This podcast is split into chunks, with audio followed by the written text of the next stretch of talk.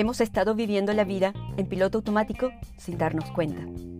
Viviendo por repetición de lo que nos han dicho que tenemos que hacer, de cómo debemos actuar, cómo vestirnos, qué comer, cómo reaccionar e inclusive cuándo mostrar o no las emociones.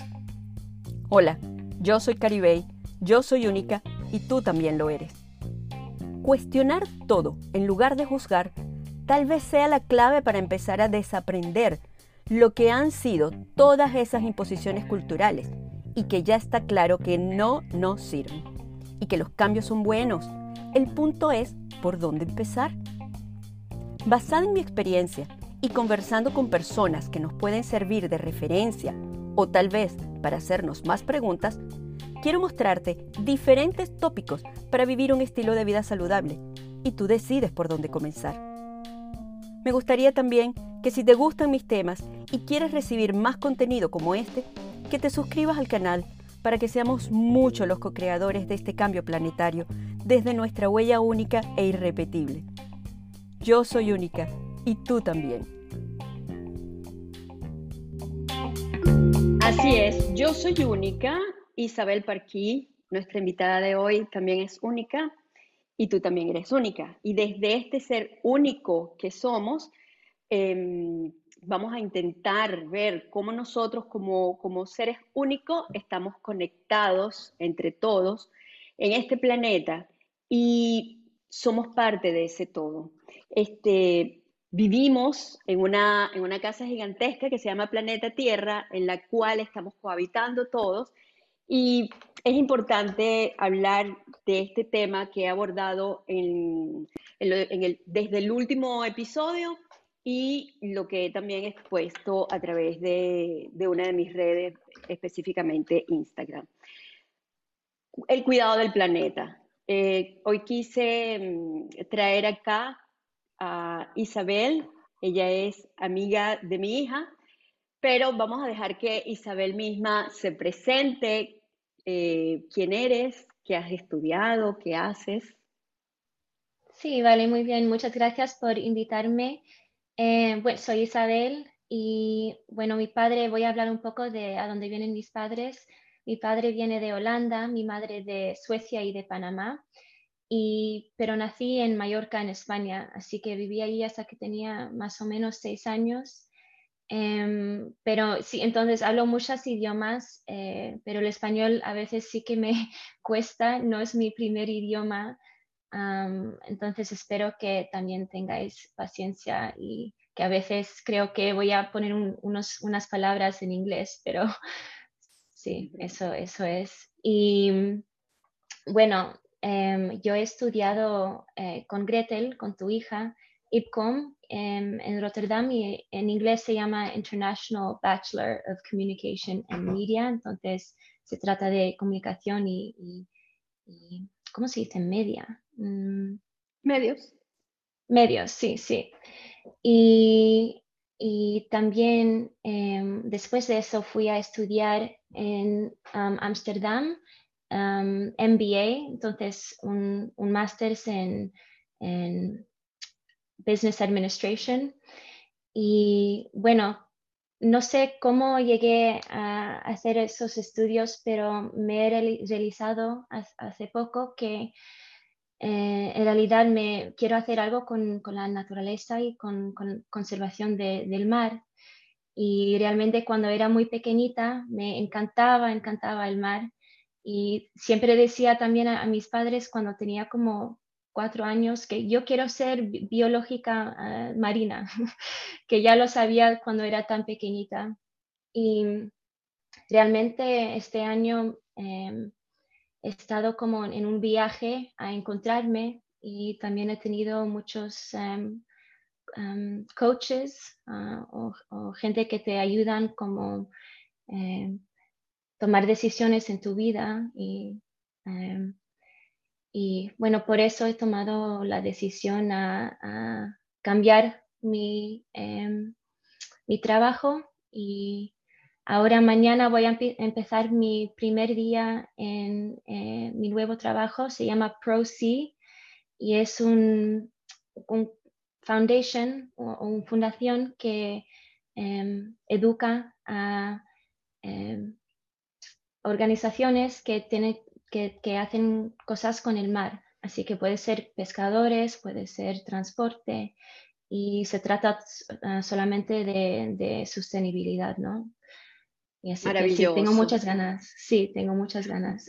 Bueno, fíjate, eh, coincidencialmente, eh, yo he estado tomándome un tiempo dentro de los episodios de Yo Soy Única para hablar un poquito de la conservación. Y cuando me enteré de tu viaje a México, dije, Isabel es la perfecta para que me hable un poquito de, de la conservación o un poquito de ver qué, qué podemos hacer con, con, con las aguas. Cuéntanos un poquito de esa experiencia en México y qué estudiaste. Sí, bueno, Sí, eh, fui a México tres meses para estudiar conservación del mar, y, pero también era para eh, bucear, entonces fui buceando por mi primera vez en mi vida y um, ahí también he conseguido, eh, no solo era para poder bucear, pero para también em, tomar, ¿cómo se dice? to be able to grab information para coger información o sacar información del mar. Así que teníamos um, papel, bueno, no es papel, pero es como un, algo de plástico que llevas cuando buceas y allí escribes cuántos peces puedes ver y qué tipo de peces, pero también el coral que eh, sí, digamos si, si, está enferma o no, eh, todas esas cosas. Y esa información entonces eh, se, manda al gobierno y con esa información el gobierno se puede tomar decisiones para proteger al mar. Así que era así un tiempo, bueno, muy bonito y he aprendido mucho, mucho, de veras. ¿Te, te, te estimuló de alguna manera a tomar una decisión definitiva del camino que quieres recorrer a nivel profesional? Sí, creo que cuando estás en el agua o cuando estás conectado, conectada con la naturaleza, que te todos los recuerdos y esos, digamos, tu, corazón se abre otra vez y entiendes eh, cuando, como eras, cuando somos pequeños o jóvenes, es mucho más fácil sentirse conectada, creo, con la naturaleza. Y es, como se, que te olvidas cuando cuando te, te vuelves eh, mayor, y, pero estar allí conectada y viéndolo y sentirlo y trabajando con ello era lo que me trajo a hacer esa decisión, sí. ¿Tú crees que, que bueno, vamos a referirnos específicamente al, a los océanos? Eh, Tal vez pensamos que, el agua es importante, es vital, sencillamente porque la consumimos y, desde ese básico siempre hemos hablado de consumir el agua, de beber el agua, pero ¿qué tan importante podrían ser los océanos en el desarrollo de la vida del planeta? Sí, bueno, como, como dijiste, los océanos nos alimentan también, no solo el agua, pero el pescado, también regulan nuestra, nuestro clima y generan la mayor parte del oxígeno que, respiramos. Así que son cosas muy importantes para poder existir y, vivir. también cubre 70% de, de nuestro planeta. Así que nuestro mundo está ah, hecho más del océano, más de agua de, que tierra. Sí, eso también es muy importante si, si paras un momento a pensarlo. Em, nosotros somos también muy dependientes, eh, por ejemplo, por su alimentación, como, como dijiste, pero también por transporte. Eh, pero sin embargo, también somos los que hacemos eh, el más daño al océano y la tierra. Claro, también e-, el calentamiento global también es algo que provocamos nosotros como humanos, eh, em, 95% de los océanos son, totalmente inexploradas.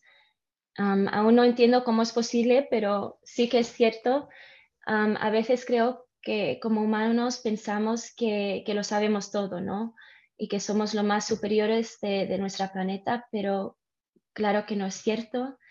Y los científicos estiman que probablemente hay un millón de especies que ni siquiera están descubiertas, ¿no? Y eso es un montón.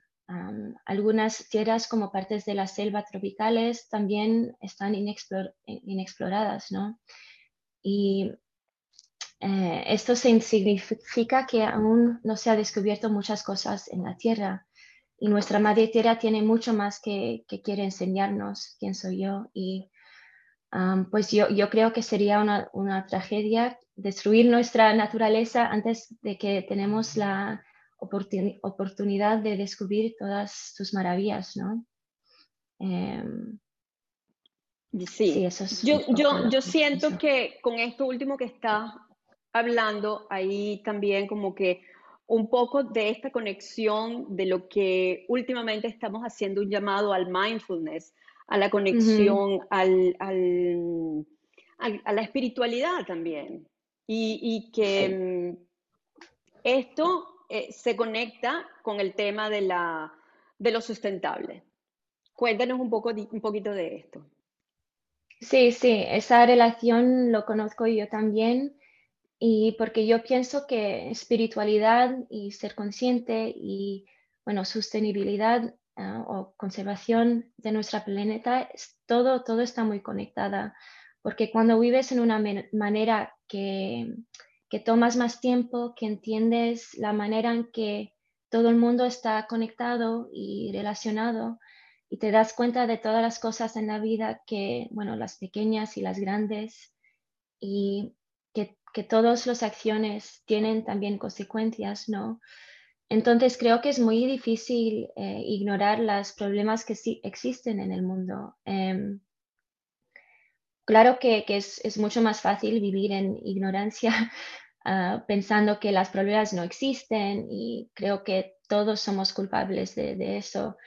Ah, así sí, no se hace falta cambiarse y, admitir que todos somos parte de la existencia moderna que, hemos creado nosotros, ¿no? pero yo lo veo em, cuando alcanzas la conciencia y la comprensión de, lo que está pasando en, el mundo, que también em, entiendes la responsabilidad que tenemos, ¿no? Para, cambiar y poder crear eh, cambios positivos. Em, eso es lo que pienso yo. Sí, hay una, hay una palabra que mencionas ahora y, y, a mí me gusta muchísimo y no es sino simplemente ignorancia. Cuando somos ignorantes no quiere decir que es que, bueno, que yo soy ignorante en el sentido peyorativo de, de descalificar a una persona, pero somos ignorantes en muchos temas, no podemos saberlo todos y justamente em, esa, esa, ignorancia en algunas situaciones es la que puede causar em, estos daños que estamos causando nosotros los seres humanos en el planeta. Yo no, no he tenido el conocimiento del daño que le estamos haciendo a los mares, eh, al océano, de toda mi vida. Esto es reciente. Yo era una comedora de, atún en lata, atún fresco, de salmón, de, sushi. Pensaba que alimentarme con pescado era una manera sana de vivir. No digo que eh, no tengamos por qué comer pescado, pero sí considero que hay últimamente un abuso del consumo alimenticio del pescado yo no recuerdo, o sea, yo soy una mujer de casi 54 años y yo no recuerdo en mi infancia, en mi tiempo de teenager, de puber, eh, que hubiese tanto sushi eh, en cada esquina. Esto se convirtió en una moda, eh, aparentemente, no lo sé porque nunca he estado en Japón, Aparentemente los japoneses ni siquiera comen sushi como lo comemos nosotros y esto también ha causado un poco un desbalance de todo lo que tiene que ser pescado en, las aguas de diferentes continentes para soportar ese estilo de vida que estamos viviendo ahora, donde estamos consumiendo tal vez eh, un, poco el exceso de pescado. Pero ese consumo de alimenticio de pescado también trae problemas con lo que son, lo que comentabas tú algo así como las conciencias del transporte. ¿Tienes alguna información de lo que pasa en el mar con, con los transportes y con esta gente que, pesca eh, de manera en grandes cantidades? Sí, bueno, em, el problema no es necesariamente solo el pescado que, estás comiendo, es que la pesca, la, la industria, industria de, la pesca es uno de los más menos eh, regulados del mundo. Así que más o menos 40% de la captura mundial es captura incidental, se llama en inglés bycatch. Eso es casi la mitad de la cantidad del pesco que, que capturamos. Entonces, imagínate eso, cuántos, em, por ejemplo, cuántos delfines, tiburones, tortugas marinas, ballenas, eh, peces que deben que morirse sin razón casi. Y la captura incidental es, sin duda uno de los mayores problemas para, nuestro océano. Pero cuando estás em, hablando sobre los transportes, también lo que ha pasado aquí en Holanda hace un par de meses es que los ballenas, las ballenas em, se confunden y se asustan y que se, que se van a otros lados del mar y se um, they get stranded, no sé cómo decirlo en español, pero se, extravían. Sí, se extravían y se mueren. Y bueno, son temas que también también no, es que es muy nuevo, pero me quiero fundarme más en, esas cosas. Em, pero sí, creo que por el momento el bycatch es, es uno de, de los mayores eh, problemas cuando se trata del exceso consumo de pescado. Sí, fíjate, hay, una, hay unas cifras que yo tomé nota por acá. Yo no soy muy de cifras porque hay que investigar muchísimo para, para poder entregar cifras y, no, no, no sé dónde, cuáles son las verdaderas fuentes de recursos, de eh, las verdaderas fuentes donde puedo conseguir cifras que sean eh, acreditadas. Sí, Pero sí. escuché algo como que en una zona pequeña de Islandia, eh, en un periodo corto de, días, no de meses, de días, eh, esa pesca incidental se llevó 269 marsopias, 900 focas y 5.000 aves marinas. Y también en el Golfo de Vizcaya, en un periodo de, invierno, que, puede, que, ese específicamente fue desde el invierno que comenzó en el 2018 hasta el 2019, fueron 11.300 delfines que fueron em, asesinados por esa pesca incidental. Adicional, eh, entiendo también que, por ejemplo, los japoneses, que, es algo que, comentan en el, documental de Seaspiracy, o Seaspiracy, no sé cómo se pronuncia, eh, que dicen que los japoneses eh, asesinan a los delfines y a las ballenas porque pues son los grandes depredadores y estos se van a comer a sus peces. Pero entonces ahí también hay un desequilibrio ambiental porque cuando desaparecen estos grandes que se van a comer a los chiquitos, la cantidad de chiquitos empieza a ser muchísimo más y por supuesto que va a ser mucho más de lo que los barcos van a poder pescar y estos pequeños van a estar comiendo también de su, de su hábitat, sus algas, todo lo que ellos van consumiendo. Y por supuesto que al haber ese exceso van a acabar con ese suelo que hay en, el fondo del mar y que es tan importante para que nos, nos llene de, oxígeno. Sí, sí, sí. Y luego también está entonces, sí el problema del plástico. ¿Tú tienes información acerca de lo del plástico? Sí, claro. Em, em, la producción de plástico usa una enorme cantidad de energía y recursos, pero eso no, no creo que es lo peor. Eh, lo que gente creo que no se realiza es que el plástico puede tardar hasta 900 años de descomponerse. Así que para mí, comprando plástico es también tener responsabilidad sobre este producto para las próximas 11 generaciones, que claro, no es, no es posible. Pero mm, así se pone ¿no? en perspectiva lo daño que, que hace el, plástico a nuestro medio ambiente. Y cuando estamos hablando sobre eh, recicla, en, realidad solo 9% más o menos de plástico se, recicla y se, reutiliza. Así que sin duda eso no, no es suficiente para justificar eh, la producción y el uso de, de, plástico. Y también hay una frase muy popular, creo que mucha gente lo han oído, pero si continuamos así, dicen los científicos que vamos a tener más plástico em, que peces en el océano en el 20, no, 2050. Así que sí, es algo que me asusta mucho y mm, espero que también asustan a, sí, a gente que, que, lo oigan. Y mm, también otro, otro eh, fact, ¿cómo se dice fact? Otro hecho. Pero tengo más, otro hecho aquí es que cada día alrededor de 8 millones de piezas de plástico llegan a, nuestros océanos, así que es, cada día es un montón en el mundo.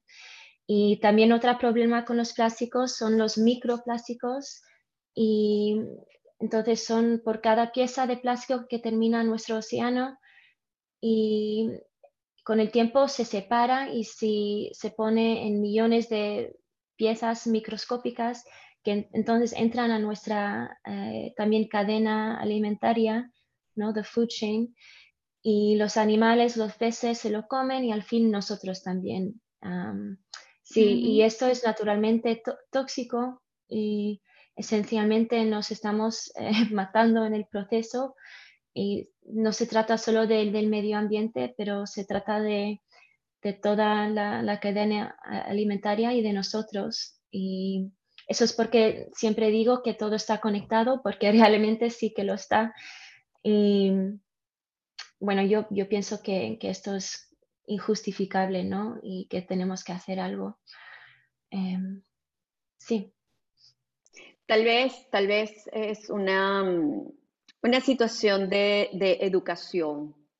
Sí. Eh, si tú tuvieses que influir en la educación, ¿desde dónde lo, harías? ¿Desde las escuelas o solamente a los adultos? Sí, eso es una pregunta muy, muy buena, sí, porque yo, yo pienso que no, se solo puede lograr, digamos, a concentrarte a un sector de, gente. digamos, sí, las escuelas es muy importante, pero también es muy importante eh, educar a, los gobiernos, a las compañías, a nuestro, nuestros padres. creo que es mucho más grande que, solo enfocarse en, un sitio. Y, pero en realidad sí que creo que educación es you darse, darse cuenta lo que realmente está pasando. Y si queremos innovar y venir con ideas y nuevas empresas circulares, por ejemplo, y sostenibles, entonces se trata de, educación.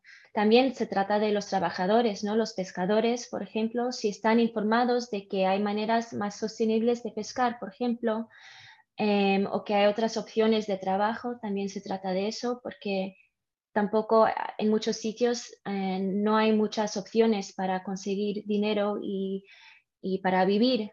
Así que es, es, mucho más grande de, lo que pensamos, ¿no? pero claro, si sostenibilidad y, natural, y la conservación de la, del planeta si sería parte de la educación en la escuela, entonces, claro, podemos asegurarnos un poco más que el futuro, futuro sería un, lugar mejor o, digamos, más, más positivo cuando, cuando se trata de, la naturaleza, claro. Sí. Por supuesto, por supuesto. Bueno, yo siempre, mm, siempre no, desde un tiempo para acá he dicho que la educación a nivel global está caduca.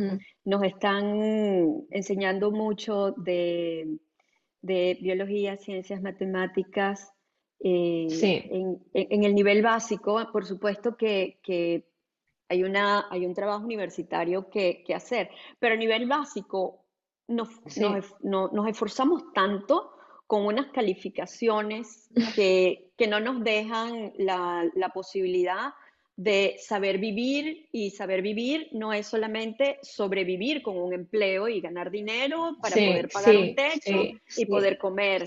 Eh, saber vivir es saber vivir con calidad de vida, saber vivir es eh, saber alimentarte y cuando te alimentas que, realmente mm, no estás haciéndole daño a otros. Es como, mm, como, como trabajar. Eh, en equipo. Creo también que la importancia eh, eh, de trabajar juntos y no uno contra el otro también es muy importante.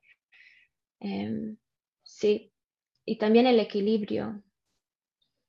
Por supuesto, por supuesto, porque mm, yo con esto no quiero como que eh, hago un llamado para que todo el mundo sea vegano, no.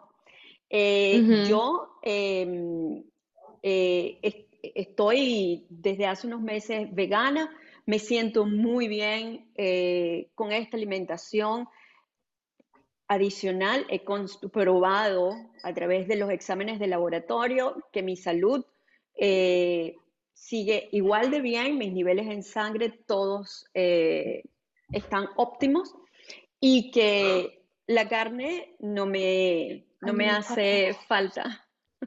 Perdona. que, la, carne ni de vaca, ni de aves, ni de, del mundo marino me hace falta.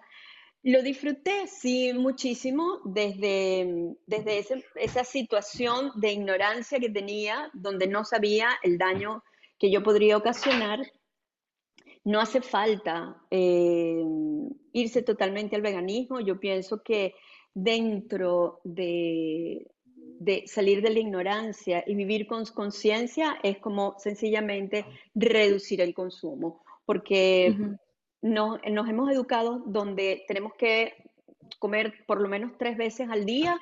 Hay personas que comen cinco veces y dentro de esta alimentación estamos utilizando lácteos, estamos utilizando embutidos, que, son todos estos productos derivados de, las carnes, y estamos eh, con mucha, mucha carne, mucho pollo, mucho pescado, mucho todo. y, y tres veces al día, con una cantidad de habitantes que tenemos hoy en día en el planeta, eso no, se nota legua que no es sostenible, que eso no, no, no puede ser algo que garantice el futuro. ¿Tú particularmente tienes alguna manera de, dar, desde tu manera de vivir la vida, tienes como algunas recomendaciones de cosas que has logrado eh, reducir para compartir por acá? Sí, bueno, em, voy a empezar, creo que otra vez de ser consciente de, lo que compramos. Em, ha sido un viaje y, no quiero decir que, se puede hacerlo perfecto directamente yo tampoco lo hago perfecto, ¿no? Pero reducir o eliminar el consumo de plástico, pescado, carne, o comer ah, y comer más a base de plantas, también te, va, te vas a sentir mejor. Em, no es solamente, digamos, por, por, la naturaleza y por la planeta, pero también para ti misma. Me, me siento menos em, cansada y, bueno, me siento más, solo mejor. Y también es muy importante educarse, eh, leer, ver, documentarios a donde puedas, hablar y tener conversaciones con, gente abiertas, ¿no? También con gente que, no te entienden o que no quieren entender. Es importante a poder hablar y discutir en una manera buena, ¿no? Y también yo tengo un, em, un, website que me encanta que se llama Water Bear Network. Allí se puede, es libre, no se tiene que pagar nada. Es como Netflix, pero, pero eh, con documentarios sobre la planeta y es, es muy impresionante. Allí es a donde también eh, consigo mucha información con lo que está pasando en el mundo y también es muy bonito a, verlo. No es solo negativo, también es, son las cosas bonitas y, que te alegran, ¿no? Em, para mí también lo que me ayuda es tomar más tiempo afuera. Se, suena muy, muy simple, pero es que sí que ayuda mucho. Si estás en la naturaleza y lo aprecias y te sientes conectada, eso puedes hacerlo en, cada día, si tomas, tomas un, em, te vas afuera y te vas andando un poquito, por ejemplo, eh, pero es apreciar, ¿no? Apreciar el sol, la lluvia, el viento, las flores, el mar, es, eso es lo que sentirse conectada eh, te da la motivación a reducir, por ejemplo, eh, comer pescado y, consumir eh, menos plástico. También, por ejemplo, eh, reparar o vender ropa en vez de tirarlo. También suena muy simple, pero esas cosas son muy importantes. Em, Sí, es que estoy segura de que te sorprenderás cuando empiezas en este viaje la cantidad de alternativas que existen cuando empiezas a eh, eh, buscar, eh, sí, ¿cómo se dice? sostenible. Opciones, sí, sí. Porque creo que también tú lo conoces, pero hay una empresa que se llama Little Plant Pantry Ah, en Ámsterdam, sí, creo que Gretel o, tú lo, enseñaste a Gretel, no sé quién, em, pero sí, es, es, un, ahí venden eh, comida que, que, está seca, así que, que ¿cómo se dice? Sí, a granel. Sí, a granel, sí. Y puedes allí venir con tus... Em, los containers, los empaques. Sí, los containers y los empaques y, entonces todo lo que venden tienen, no tienen eh, plástico o, todo eso. Y estás, sí, es que hay más opciones que piensas. Puedes, puedes ir eh, online y ver lo, que hay. Em, yo también voy al mercado, por ejemplo. Em, siempre hay una manera, aunque sí, aunque en principio piensas que que no. Fíjate, eh, ya que mencionas eh, el Little Pantry, ahí hay eh, un beneficio que yo diría así como un dos por uno. Y es que adicional de que le estás regalando esta, esta cosa positiva al planeta, que es tu casa, de llevar tus propios contenedores y rellenarlos con, con arroz, con, con con frijoles, con pasta, con especies, lo que sea. La energía que se maneja en ese lugar también es, es muy importante a la hora de nutrirnos, porque la gente que trabaja para dar servicios a estos establecimientos, lo hacen con, con, una, con un amor por la naturaleza, por el mundo, por el planeta, por el cuidado. Ese señor que atiende allí también atiende de una manera donde él muestra mucha amabilidad y mucho respeto por lo que está haciendo. Y esa energía también se consume, porque la energía, aunque no se ve, allí está y está en contacto contigo, está en contacto con tu cuerpo. Así que establecimientos como esos son realmente de mucho aporte. Cada vez que podemos evitar una, mm, una fruta, que de verdad que tener que comprar frutas o verduras que vengan en envases, en envases plásticos es tan desagradable. Pero bueno, todavía sigue sucediendo y como tú decías hace rato, es cuestión también de, de educación. Hay mucho por hacer. Yo creo que yo voy a dejar por aquí un par de, de, de links eh, uno con ese, mm, ese sitio donde puedes mirar documentales gratis. Y voy a dejar también el, el link de, mm, del documental que está en Netflix. En Netflix tiene varios documentales, pero específicamente el del océano es bien interesante para saber un poco, tal vez allí han exagerado un poco las cifras, pero si creemos por, por lo menos la mitad de lo que dicen allí es grave.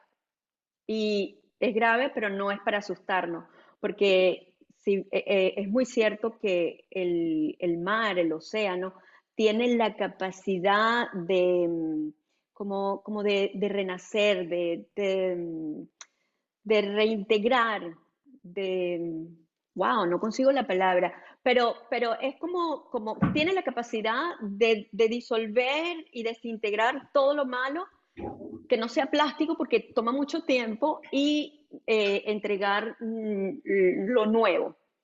Pero hace falta tener una conciencia que el plástico va al océano, es muy perjudicial y, y me parece que, que, ese documental de Netflix es también una buena ayuda. Así que voy a dejar esos comentarios, por, esos links por aquí. Hay una última pregunta que te quiero hacer, Isabel. Esta es una pregunta sorpresa.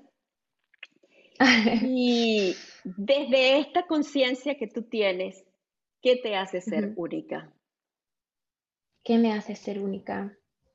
Creo que es que sí que tengo una conexión con el mar que es, que es muy fuerte y lo que me hace única es que me tardo mucho tiempo a recordarlo y pero que ahora estoy más dispuesta que nunca a hacer una diferencia positiva al mundo y eso es algo que me importa mucho. Y sí, creo que eso es lo que me hace única. Qué bello, qué bello. Me encanta, me encanta eso de, ser única en ti y, que conecte con este episodio.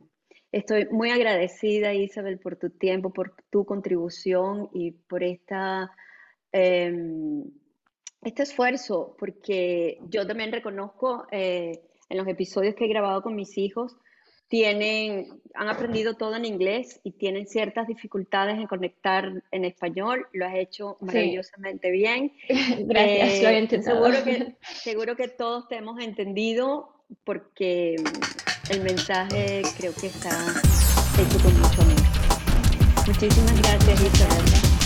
Sí, muchas gracias por invitarme. Ha sido un placer.